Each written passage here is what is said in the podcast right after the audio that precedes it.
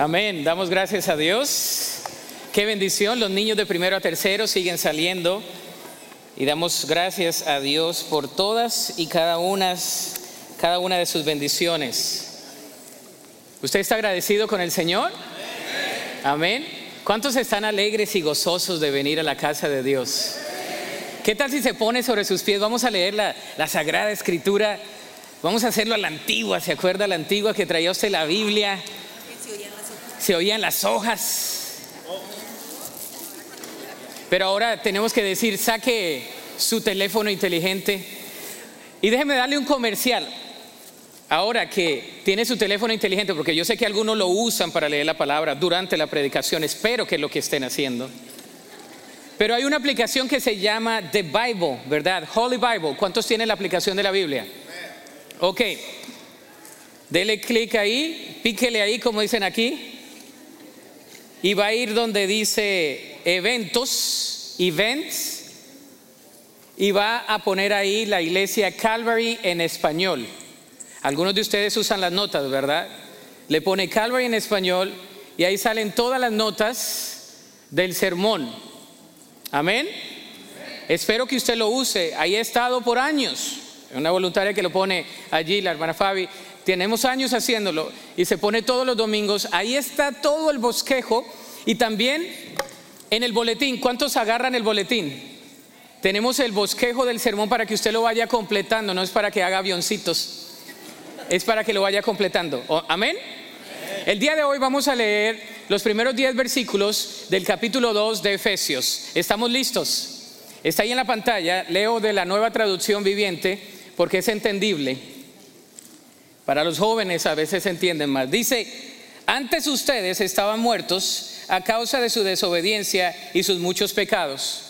Vivían en pecado igual que el resto de la gente, obedeciendo al diablo, el líder de los poderes del mundo invisible, quien es el espíritu que actúa en el corazón de los que se niegan a obedecer a Dios.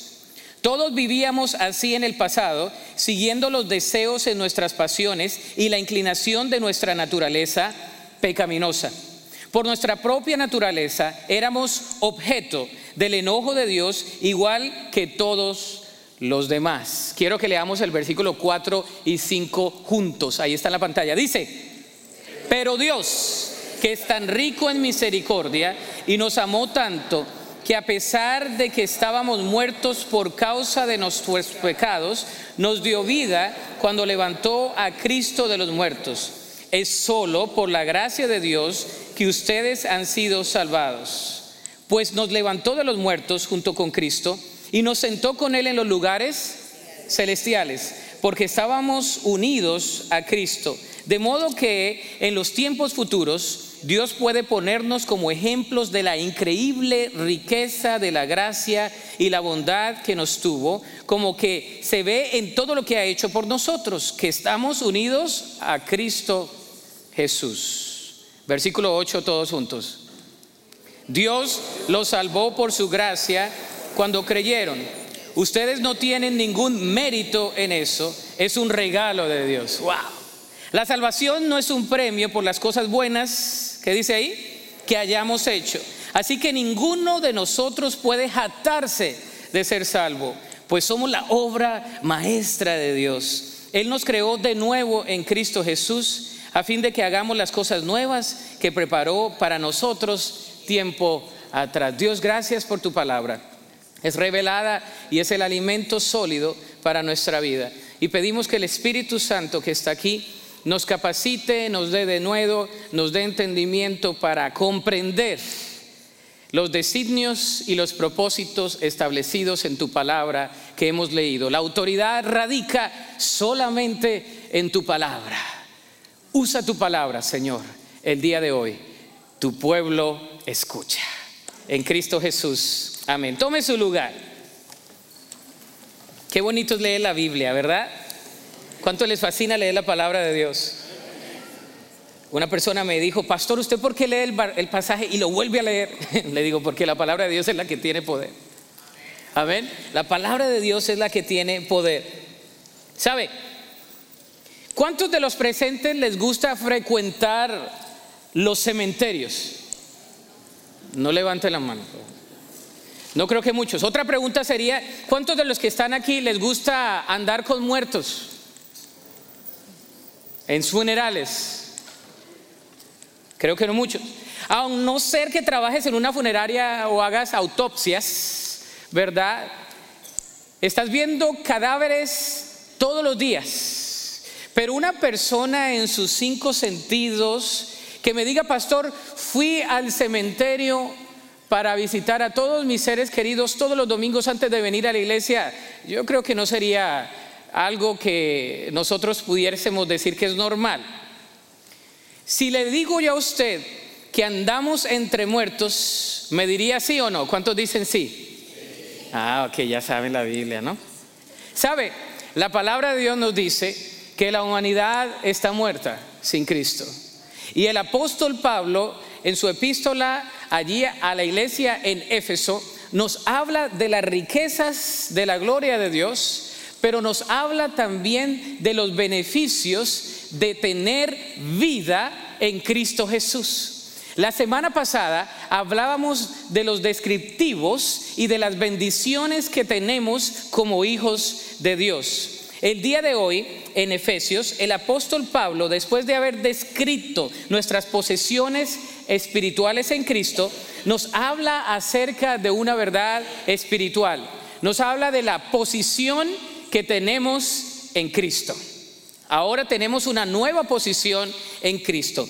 Antes estábamos muertos, ahora estamos vivos. ¿Y qué tipo de vida es la que tenemos?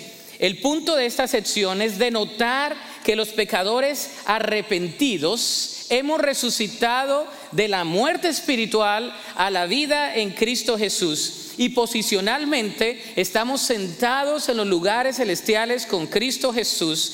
Y eso para cada uno de nosotros debe hacer sentido. Por eso, el día de hoy vamos a hablar tanto a la palabra de Dios que ya nos ha hablado, vamos a hablar de algunas características, de las obras específicas que Dios ha hecho en el acto de la resurrección. Hemos ya dicho que hemos sido resucitados de muerte a vida. ¿Cuántos están vivos? Bueno, espiritualmente también, ¿no? Yo sé que está vivo. Pero ahora vamos a ver cuatro obras específicas de la resurrección de Cristo en el creyente. ¿Qué es lo que hizo esta vida en nosotros? La primera obra, la obra del pecado que había en contra de nosotros. Los versículos 1 al 3 nos habla de la obra del pecado en contra de nosotros. Hay una gran diferencia entre una foto que se toma hombros hacia arriba y hombros hacia abajo. Cuando usted le toman una foto de hombros hacia arriba, usted nada más se preocupa cómo está la cara, ¿no? Si hizo la cara bien o no, si va a salir bien en el Facebook o no. Cuando le hagan tag, cuando le etiqueten, ¿cómo se dice? Etiqueten, ¿verdad? Ahí le pongan tag y le digan, ahí estaba, ¿no? Hay veces que me ponen a mí, me etiquetan en fotos, ¿no? Ayer estaba en San Antonio y algunas hermanas me hicieron, me etiquetaron en fotos y a veces toman fotos y yo estoy mirando para otro lugar. Y yo, qué, qué horrible, no quedé viendo bien. Porque uno no sabe a qué cámara y qué persona va a subir la foto y te va a etiquetar y todo el rollo. ¿no? Hay una cosa que es diferente. Cuando te toman una foto de, de aquí, de hombros hacia arriba, nada más es la cara. Pero cuando te toman la foto, todo el cuerpo, sobre todo las hermanas, les gusta quedar bien. Dice que quede por el lado este, que me veo más delgada. ¿No? Que, que la cara sí, para que el cachete no se quede. Hay tantas cosas. No, tantas cosas. No, no, tómamela otra vez. No, no, no, quede bien. El hombre, como salga, ¿sabe que los hombres salimos en la foto así? Porque el hombre no, el hombre nada más se toma la foto ya. Cierro paréntesis. La ilustración es la siguiente.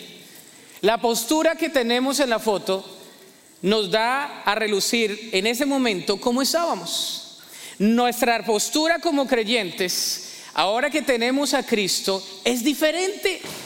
La manera como nosotros vivimos no es la foto que teníamos antes. Antes nuestra foto era una foto de muerto.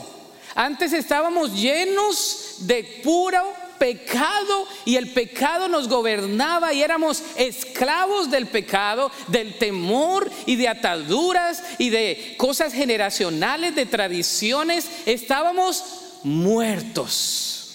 La obra del pecado en contra de nosotros. Vamos a ver una foto de cuerpo entero el día de hoy, de lo que nosotros como vivos en Cristo tenemos. Primero era la muerte.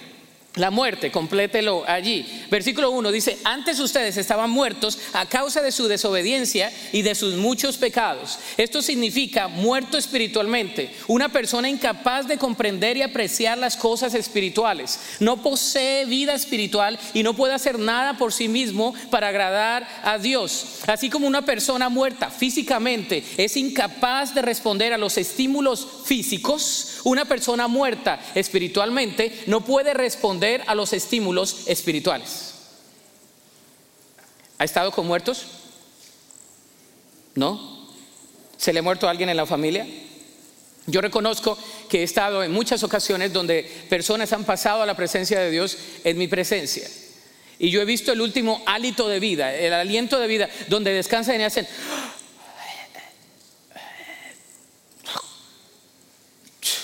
Murió. Hagas lo que hagas, la persona está muerta.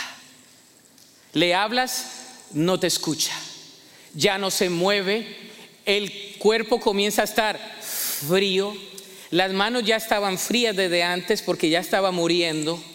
Y lo único que se va es ese aliento de vida.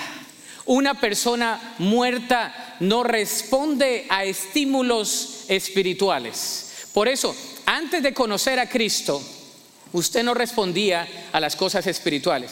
Cuando usted le comparte a una persona de verdades espirituales, no teniendo el Espíritu de Cristo, esa persona está muerta. Diga conmigo, muerta. Y un muerto no oye, no camina, no entiende, no se mueve, no se expresa. Estamos entre muertos. Gracias a Dios que ya no somos muertos. Amén ya no estamos muertos. La palabra de Dios lo describe muy bien cuando dice que viendo no ven y oyendo no oyen. En Mateo capítulo 13, versículo 13, la causa de esta muerte espiritual son los delitos y pecados, como lo dice Efesios 2.1. La paga del pecado es muerte, Romanos 6.23. La paga del pecado es muerte. Usted y yo estamos muriendo todos los días. ¿Sabía que todos los días se está muriendo? Por más cremas que se eche en la cara, hermana, hay células que se le están muriendo.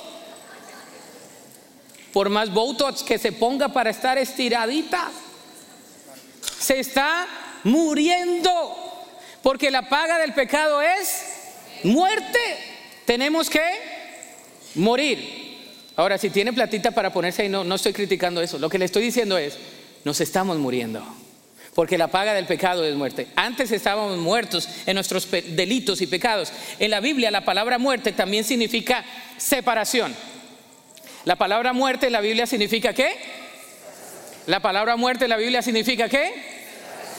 La palabra muerte en la Biblia significa qué? 60%, que no se le olvide.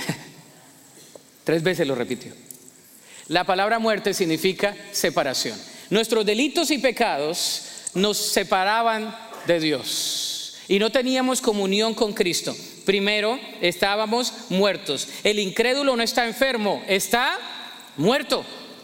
Es que ¿por qué no entiende? Porque está. Es que ¿por qué no oye? Porque está. Porque no entiende razón, porque está. Y un muerto no oye. Segundo, la desobediencia. Versículo 2 y 3a dice, vivían en pecado, igual que el resto de la gente obedeciendo a quién. ¿Obedeciendo a quién? Al diablo, al líder de los poderes del mundo invisible, quien es el espíritu que actúa en el corazón de los que se niegan a obedecer a Dios. Todos vivíamos así en el pasado. Este fue el principio de la muerte espiritual del hombre, la desobediencia a la voluntad de Dios. Dios dijo, el día que de él comieres, ciertamente morirás. Génesis capítulo 2, versículo 17. Satanás dijo, no moriréis. Cuando Dios había dicho, morirás. Lo que Satanás siempre ha querido desde el principio es separarnos de Dios. Satanás desde Génesis nos quiere separar de Dios. Y cuando recibimos a Cristo dice, nada nos puede separar del amor de Cristo. Ni tribulación, ni angustia, ni persecución, ni hambre, ni, ni, lo, ni lo, alto, ni lo profundo, ni lo presente, ni lo, por, ni lo porvenir, ni lo alto, ni ninguna cosa creada. Nos puede separar del amor de Dios que es en quién? En Cristo Jesús. Pero Satanás nos quiere separar del amor de Dios. Antes no teníamos vida y estábamos muertos, desobedientes, siguiendo a Satanás.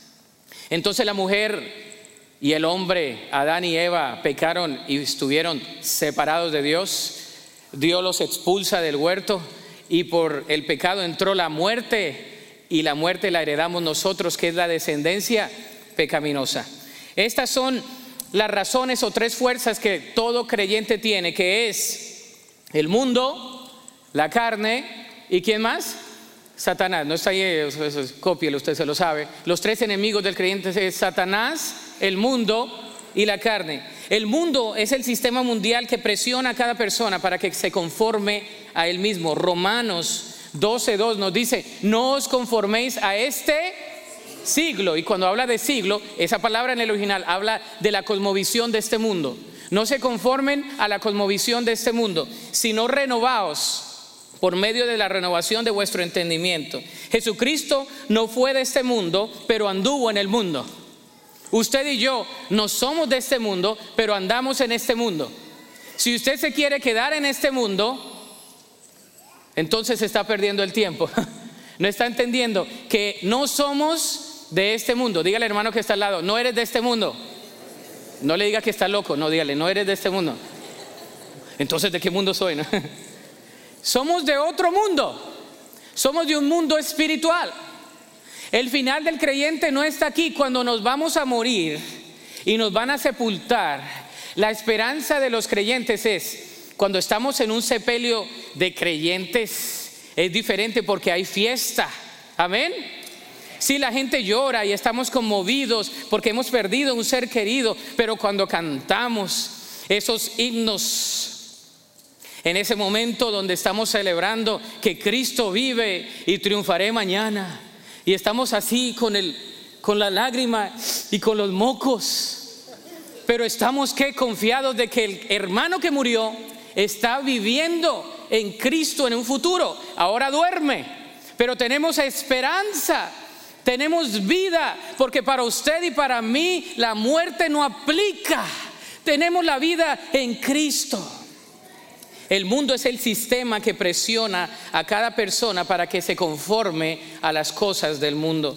El diablo es el espíritu que opera en los hijos de desobediencia a través de los demonios. Usted dice, ah, el diablo, el diablo nada más puede estar en un solo lugar, hermano. Es que tiene al diablo, no, tiene demonios, que es diferente. Es que tiene, es un diablo, no, el diablo puede estar en un lugar nada más. Tiene emisarios que se llaman demonios ¿verdad? Hay fuentes espirituales de maldad en las regiones celestes. Pero el diablo no es omnipresente, el diablo nada más puede estar en un solo lugar. Pero cuando usted y yo confesamos palabra de derrota, el enemigo manda a sus emisarios y ahí está el hermanito diciendo no sirvo para nada. Y están los demonios alrededor. Este dice que no sirve para nada. Vamos a oprimirlo. Este dice que no es bueno para nada. Ay, vamos a ponerle baja autoestima y lo están ahí oprimiendo todo el tiempo. Baja autoestima, baja autoestima, no sirves para nada. Y sigue la persona. ¿Sabe? Hay muchos creyentes que no están poseídos, porque un creyente no puede estar poseído, pero son oprimidos por el diablo, por el sistema del enemigo. Amén. Bueno, no dígame porque quizás usted no está oprimido. Pero así hace el enemigo. Usted confiesa palabra, logos, la palabra tiene poder. Es que yo, es que yo no soy, es que yo no digo, es que yo, es que yo, es que tú, es que ella, es que nosotros, es que vosotros. Y andamos confesando palabra y estamos profiriendo maldición a nuestra vida. Hay una línea muy estrecha. El que dice que no podemos ser maldecidos por nada, o el que dice que somos maldecidos por todo. El creyente tiene autoridad en Cristo Jesús. Amén. Y la autoridad no la da Jesús. Pero el problema está de que cuando somos oprimidos y no tomamos la autoridad, estamos en opresión espiritual. Y el creyente no tiene por qué estar ahí. La carne no es solo el cuerpo. Hace referencia a aquella naturaleza caída con la que nacimos, pero también habla con el control de la mente, el cuerpo, para hacernos desobedecer a Dios. A veces decimos, es la carne que tengo, y algunos tienen más carnita que otro. No se trata de esta carne, hermanos. Se trata de la propensidad que tenemos en nuestra naturaleza hacia el pecado. Es que, es que la carne, hermano, la carne, la carne. Este cuerpo que tengo no es solamente el cuerpo, es la tendencia que tenemos hacia el pecado. Nos dicen no y hacemos sí. Nos dicen sí y queremos hacer no.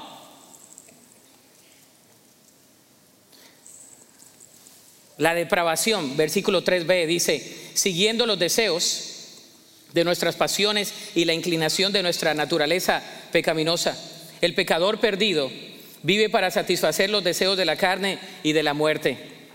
Sus acciones son pecaminosas porque sus apetitos son pecaminosas. La palabra depravación habla no solamente de la persona que hace mal, sino de la persona que es incapaz de hacer el bien. Fíjese, lo vuelvo a leer.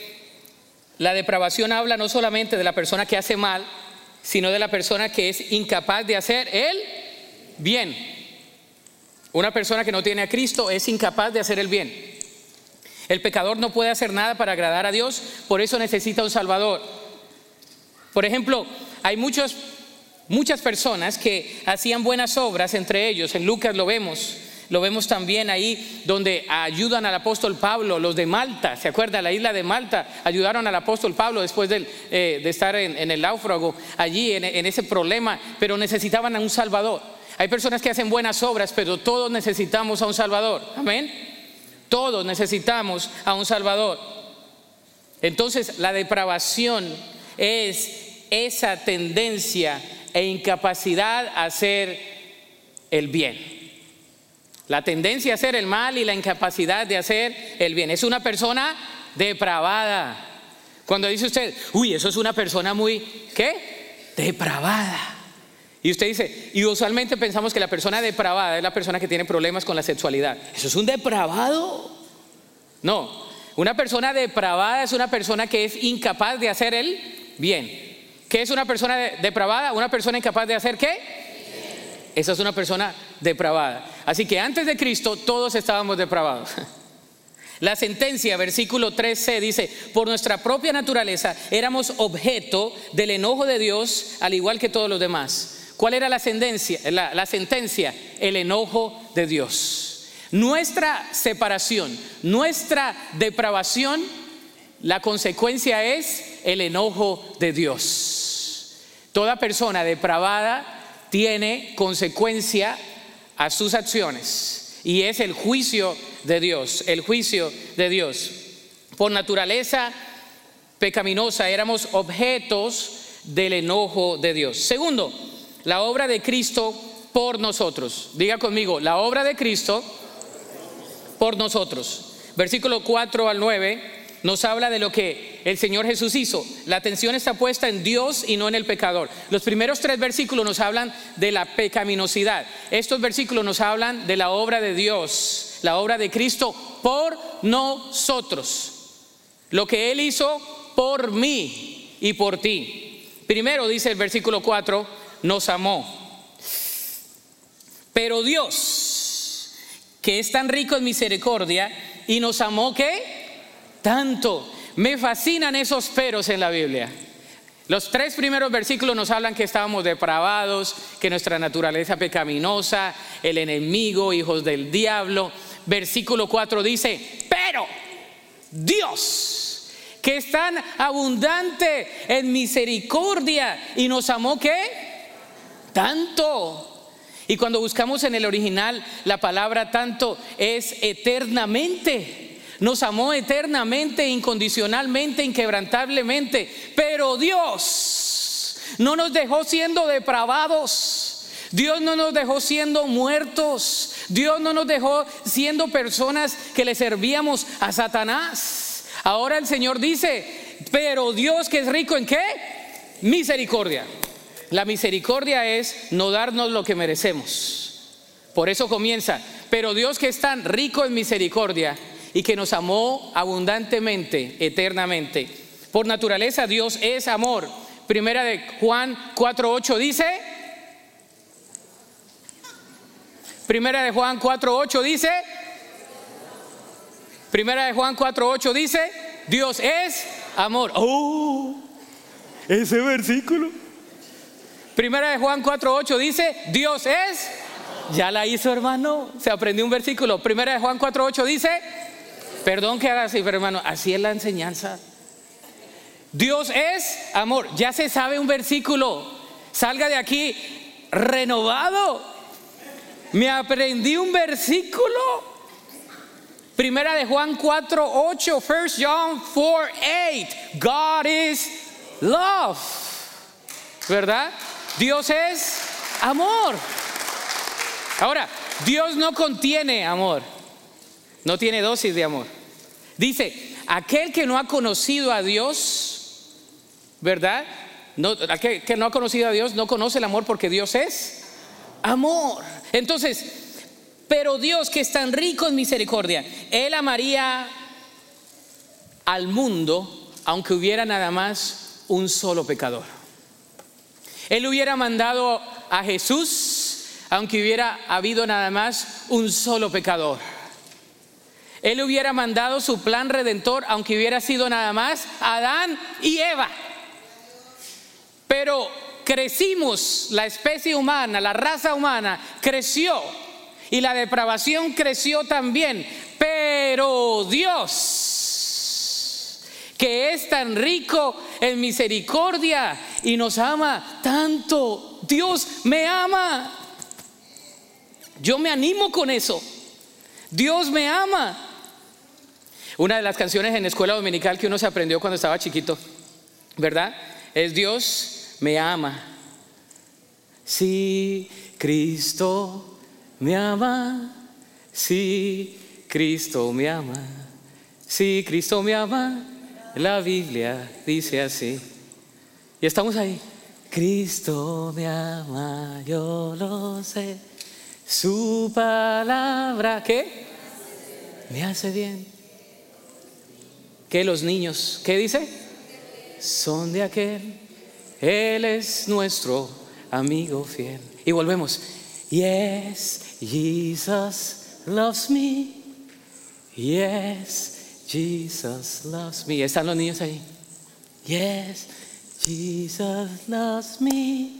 The Bible tells me so. Y estamos, ah, pero no lo entendemos. Lindo el canto, conmovedor, ¿no? Me remontó a mis años de infancia. Sé que estoy joven, pero estuve más joven antes. Y no entendemos.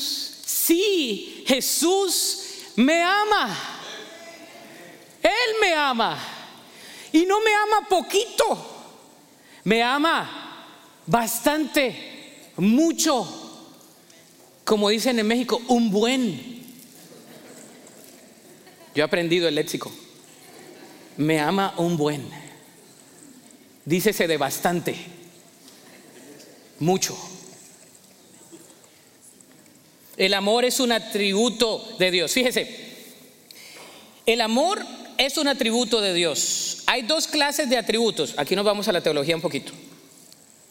Aquellos que Él posee en sí mismo, que son atributos intrínsecos, se le llama, tales como la vida, el amor, la santidad, y aquellos por los cuales se relaciona con su creación, son atributos relativos, por los cuales se relaciona con el hombre. Por ejemplo, por la naturaleza de Dios, Él es verdad.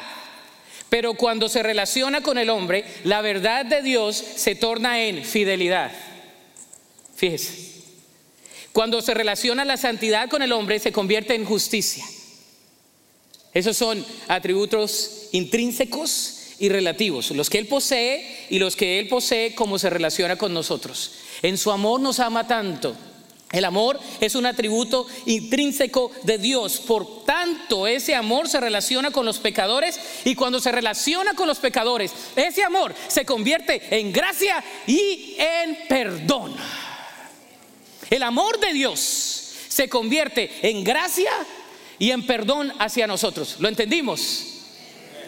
Usted va a salir, sí, Cristo me ama. Uy, hermano, si sale de acá y se acuerda de eso, ya la hicimos. Ya la hicimos. Ese es el mensaje de hoy. Jesús me ha amado tanto que con su atributo intrínseco de amor merecía la justicia de Dios, pero por su amor me dio misericordia y gracia. ¿Lo entendimos? Es más, nos podemos ir ya, si quiere. Pero no, voy a seguir porque bastante que me tocó estudiar para esto. Nos dio vida. Versículo 5, porque a pesar de que estábamos muertos por causa de nuestros pecados, dice, nos dio vida cuando levantó a Cristo de los muertos. Es solo por la gracia de Dios que ustedes han sido salvados. ¿Qué nos dio el Señor? Vida. Primero nos amó, segundo nos dio vida. Ahora estamos vivos. Diga conmigo, estoy vivo. Aunque a veces parece que no estuviera. Está vivo, estamos vivos. Esto significa que nos vivificó. Esta es una parte teológica, la vivificación del hombre, del ser humano, cuando recibe a Cristo, cuando estábamos muertos en nuestros pecados. Él realizó la resurrección espiritual por el poder del Espíritu Santo y de la palabra. En los cuatro evangelios se registran tres personas que Cristo resucitó, el hijo de la viuda, la hija de Jairo y Lázaro. Y todos fueron resucitados a través de la palabra. Lázaro, ven fuera. Solamente di la palabra Niña, te digo, levántate.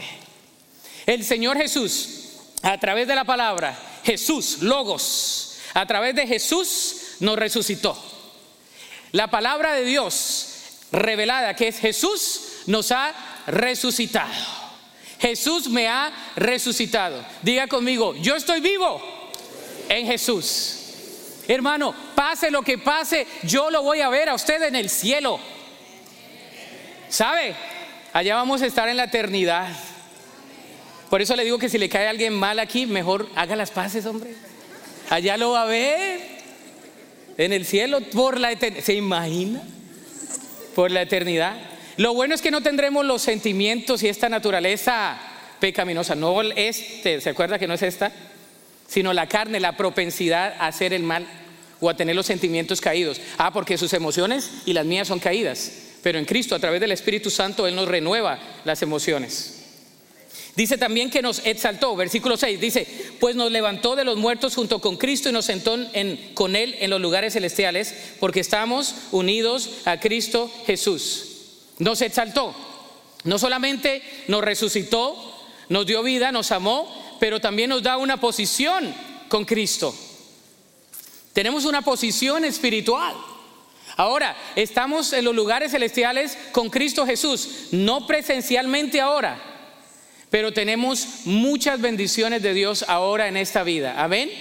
Somos hijos de Dios, ya estamos unidos a Cristo y hemos sido exaltados con Él para compartir lo celestial. Nuestra posición física puede estar en la tierra, pero nuestra posición espiritual está en los lugares celestiales en Cristo Jesús. Tal como Lázaro, hemos sido llamados también para la gloria de Dios. Un día usted y yo vamos a morir, pero nuestro cuerpo terrenal va a morir, pero el espíritu va a estar con Cristo por la eternidad.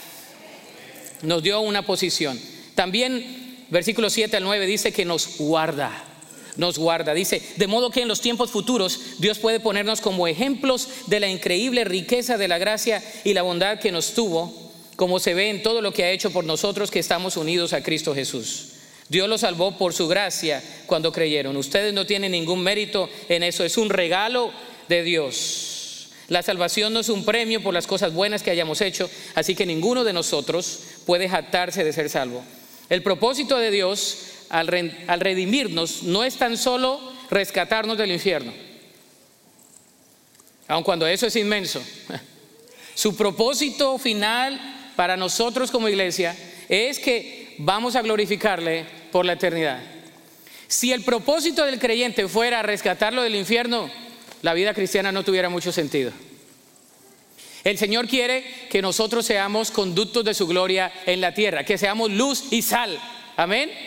Que la gente nos vea y diga, yo quiero tener una familia como esa. Que la gente nos vea y diga, yo quiero tener un testimonio como eso. Yo quiero hablar como esa persona. Yo quiero ser bendecido como esa persona lo es. Yo quiero tener la paz, la sabiduría. Yo quiero tener la destreza. Yo quiero tener la diligencia. Yo quiero tener lo que esa persona tiene porque esa persona tiene la vida y yo no tengo la vida de Cristo en mí. Usted y yo somos conductos de la gloria de Dios. La gracia significa salvación completamente aparte de cualquier mérito u obra de parte nuestra. Usted puede ser muy bueno, requete contra mega bueno. Pudo haber estudiado en la mejor escuela, pudo haber tenido la mejor familia, pudo haber codeado con los mejores, pero eso no lo califica para ir al cielo. Amén. Algunos dicen, es que tú no sabes generación de creyentes. Cuarta generación, gloria a Dios, aleluya. Y así, ¿verdad? Parecen pavos reales. Es que nosotros venimos de un linaje. Qué bueno que hay una herencia. Hay, herencia y hay legado, que es diferente. Un legado se deja, una herencia nada más la adquieres. Quieras o no, tienes herencia. El legado lo construyes. Eso es otro sermón. Cierro paréntesis. El punto es que en Cristo nosotros somos herencia y legado.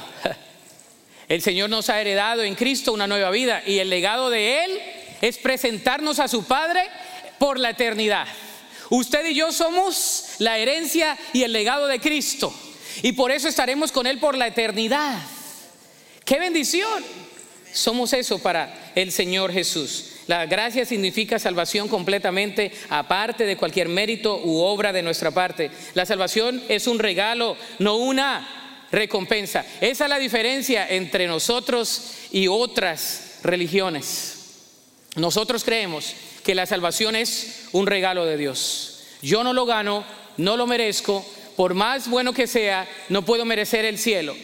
Nuestra convicción es que Jesús lo dio todo en la cruz y porque Jesús lo dio todo en la cruz, usted y yo tenemos salvación y vida eterna.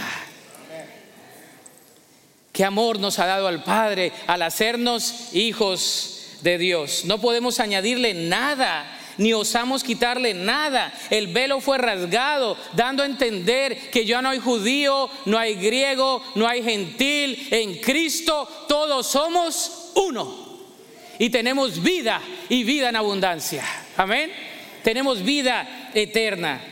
El pecado obró en contra de nosotros, pero Dios obró a nuestro favor. Tercero, la obra de Dios en nosotros. Versículo 10 ah, dice que somos su creación, pues somos la obra maestra de Dios. La palabra griega traducida hechura es poema, de donde viene la palabra poema. ¿Sabe? Usted y yo somos el poema de Dios. Uy, se, escuchó bonito, ¿no? La hermana que está esperando el poema y que nunca se lo dio su esposo. Aquí se lo digo, ¿usted es el poema de quién? De Dios. Somos la obra maestra de Dios. Somos la expresión más linda de Dios. Somos el poema de Dios. Ay, yo soy el único loco que le gusta esto. Yo soy el poema de Dios. Usted es una creación, usted es el poema de Dios. Cuando Dios lo creó, Él pensó en esos, en esos cachetitos. Pensó en los que tienen cabello y los que no. En los que están altos y los que no están altos, los que están llenitos y los que no están llenitos, en su nariz que tanto se quiere quitar y las orejas que tanto quiere tener, chicas.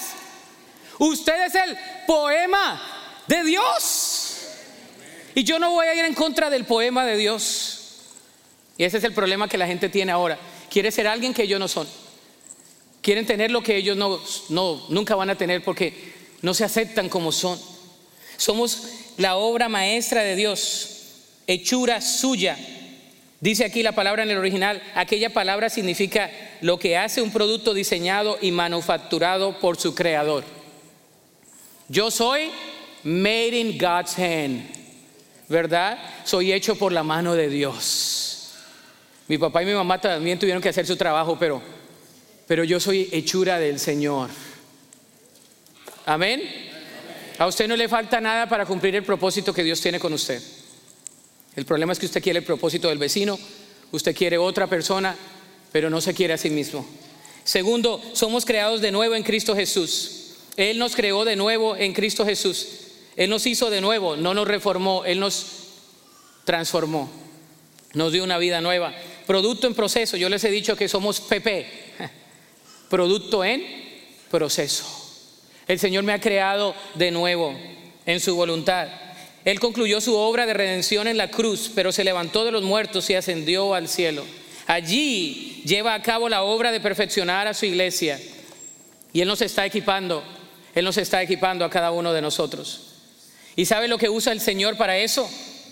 Nos usa tres instrumentos. Diga conmigo, la palabra de Dios, la oración y el sufrimiento.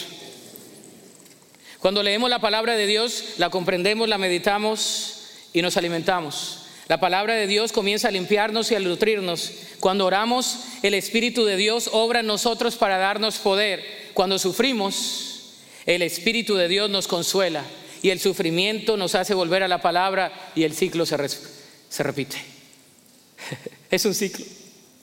Venimos a la palabra, la palabra nos da convicción, oramos, nos da el poder, el poder nos lleva a través del sufrimiento, nos hace depender de Dios y el ciclo se repite. ¿No le ha pasado eso a usted? Estamos dependiendo del Señor. Cuarto, la obra de Dios a través de nosotros. ¿Para qué nos hizo el Señor? La obra de Dios a través de nosotros. Dice, para nuevas obras, para buenas obras. Versículo 10 c dice, a fin de que hagamos las cosas buenas. Las cosas buenas. Antes éramos depravados y no podíamos hacer nada bueno. Pero ahora podemos hacer lo bueno porque Dios está en nosotros y la bondad de Dios, su gracia reside en nosotros. El Espíritu de Dios está en nosotros, la palabra de Dios está allí implantada en nuestros corazones y ahora somos capaces de hacer buenas obras. Santiaguito en la Biblia, ¿no? ¿A, cuáles les gusta? ¿A cuántos de aquí les gusta Santiago? A mí me gusta Santiago. La epístola de Santiago es directa. Así sin anestesia. Dice, la fe sin obras es muerta.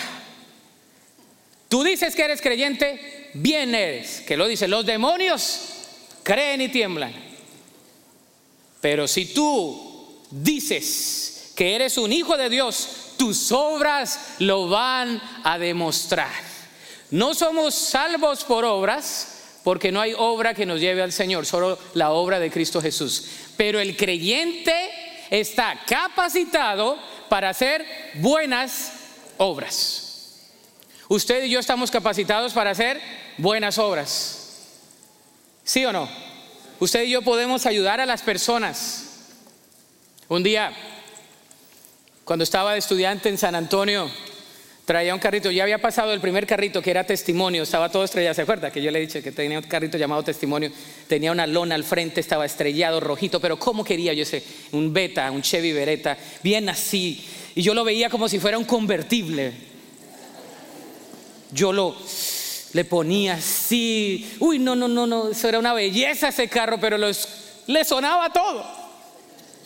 Dios me graduó de ese y me dio otro, un Kia Cephia y ese carro tenía el capó, el cofre, lo tenía de otro color porque había sido también estrellado, pero el carro estaba intacto, no le sonaba nada, nada más tenía un capó, un cofre de manera diferente, de otro color. El Señor seguía. Eh, en ese, en el Kia Sofía voy ahí por la 35 en San Antonio y de repente suena un sonido así no tan apacible y sale la llanta así en pleno expressway. Y yo como quiera me quedo así. Así, ¿no? Ah, pues soy yo. me detuve y estoy como el chapulín coradado. Ahora, ¿quién podrá ayudarme, no? Y me siento y digo, ¿quién me va a ayudar? En pleno expressway, ¿no? Que van pasando todos. Miro a ver si tengo allí el, todo, ¿verdad? El de reparación, porque pues uno no, no, le, no sé si a usted le pasa, pero pues yo ni me había fijado si traía repuesto, ¿no?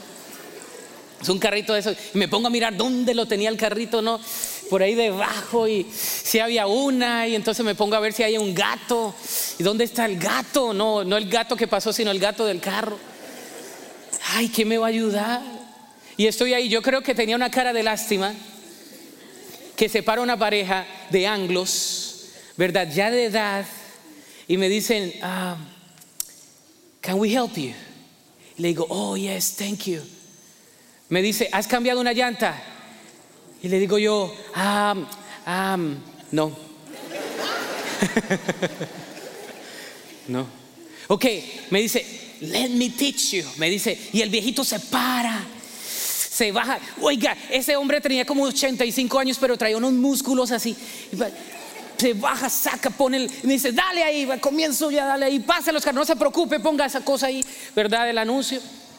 Qué lindo. Y a lo último me dice, viene la viejita, la viejita bien linda, y, viene y me trae un tratado de la Biblia. Y me dice, oh, I just want to tell you that God loves you. Y le digo, yo sé que me ama porque me los mandó a ustedes. Me dice, ¿conoces de Jesús? Le dije, sí. Ya iba a llorar, ¿en serio? Le dije, claro que sí. Le dije, He's real. Le dije, Él es real. Yo le acabo de orar que me mandara a alguien porque no sabía qué hacer. Y ustedes llegan, usted me ayuda, me pone ahí. Yo ya he puesto llantas con otros compañeros, pero no me ha pasado a mí solo. Y cuando estás con los compañeros, pues ahí estás en la plática. Pero cuando estás solo, pues ahí. Ahí, sí, llamas al 920, y, pero nada, ni teléfono tenía, pues estaba bien vaciado yo. No teníamos nada, pero el Señor nos ama. Buenas obras. Y Él me dice, es que, es que te vimos y queríamos compartirte del Evangelio. Buenas obras. Para andar en sus propósitos. Versículo 10 dice, ¿que preparó de qué? De antemano. ¿Sabe? Usted y yo no somos coincidencia. Dios ya ha preparado buenas obras para que nosotros andemos en ellas. Simplemente tenemos que estar conectados con el Señor. Dios ya conoce tu historia y la mía. Y parte de tu historia puede que no haga sentido, pero en, el espectrum divino Dios ya la conoce, Él conoce el final. Amén.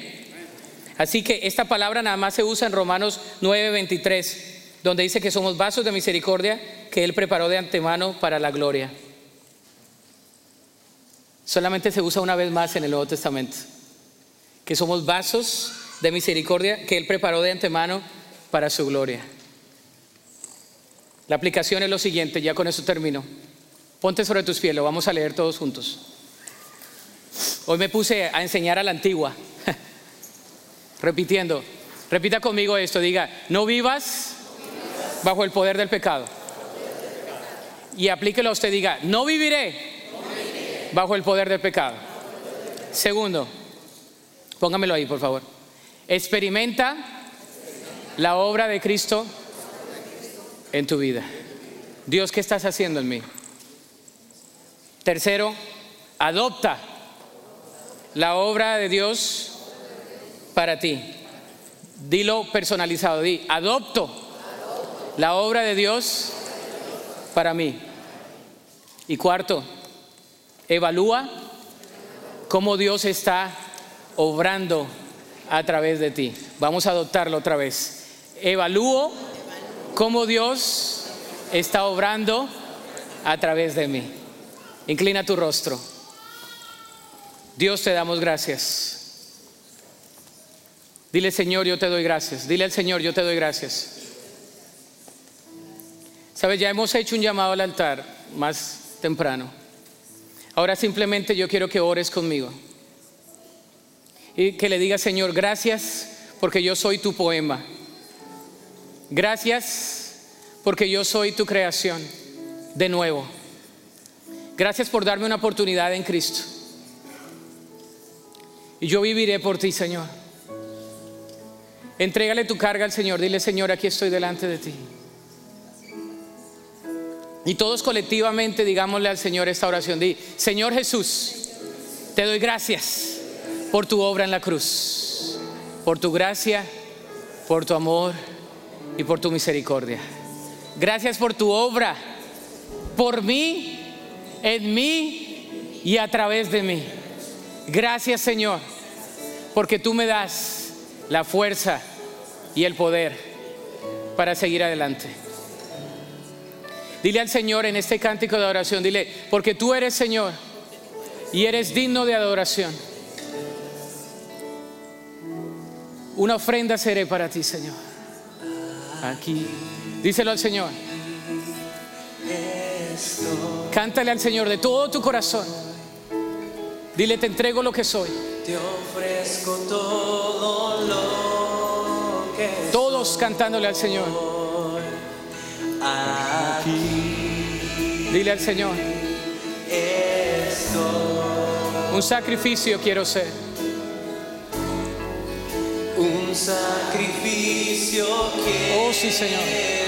ser. Toma mi ser.